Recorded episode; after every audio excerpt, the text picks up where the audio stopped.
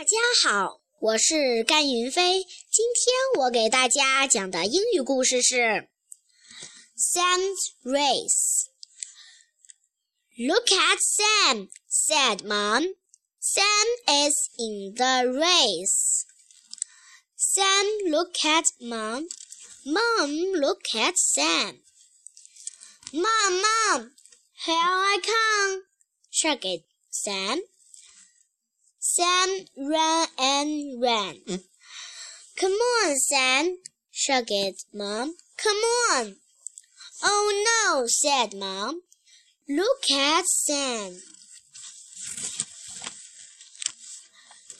Come on, Sam, shouted Mom.